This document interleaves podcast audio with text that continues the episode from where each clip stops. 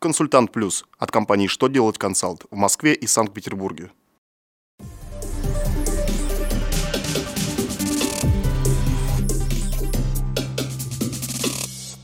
Добрый день! Для вас работает служба информации телеканала «Что делать ТВ» в студии Алексей Шардуба.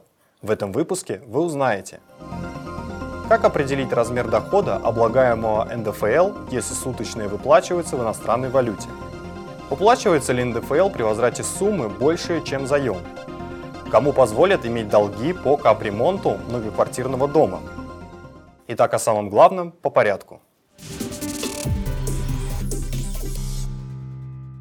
Как известно, не облагаются НДФЛ суточные в размере 700 рублей за каждый день нахождения в командировке на территории России и не более 2500 рублей за каждый день нахождения в загранкомандировке.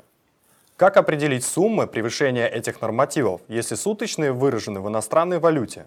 Минфин разъяснил, что валютные доходы пересчитываются в рубли по официальному курсу Банка России, установленному на дату фактического получения. Для командировочных расходов такой датой является последний день месяца, в котором утвержден авансовый отчет после возвращения работника из командировки. Соответственно, именно на эту дату суточные в валюте пересчитываются в рубли.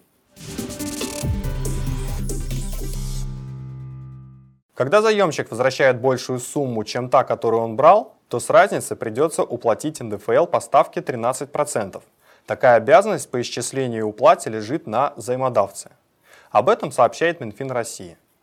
По мнению чиновников, в соответствии со статьей 41 Налогового кодекса, в такой ситуации у взаимодавца образуется экономическая выгода, а доход от возврата большей суммы займа по договору займа не является пунктом перечня доходов, освобождаемых от НДФЛ.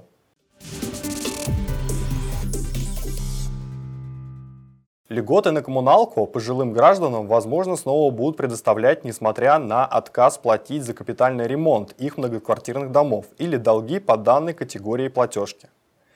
В Госдуму внесен соответствующий законопроект. В нем предлагается не учитывать взносы на капитальный ремонт в составлении платы за жилое помещение и коммунальные услуги для собственников помещений в многоквартирном доме. Планируется также предоставить коммунальные льготы неработающим пенсионерам, являющимся собственниками жилых помещений и достигшим 70-80-летнего возраста, независимо от наличия в квартире иных зарегистрированных лиц. На этом у меня вся информация. Благодарю вас за внимание и до новых встреч.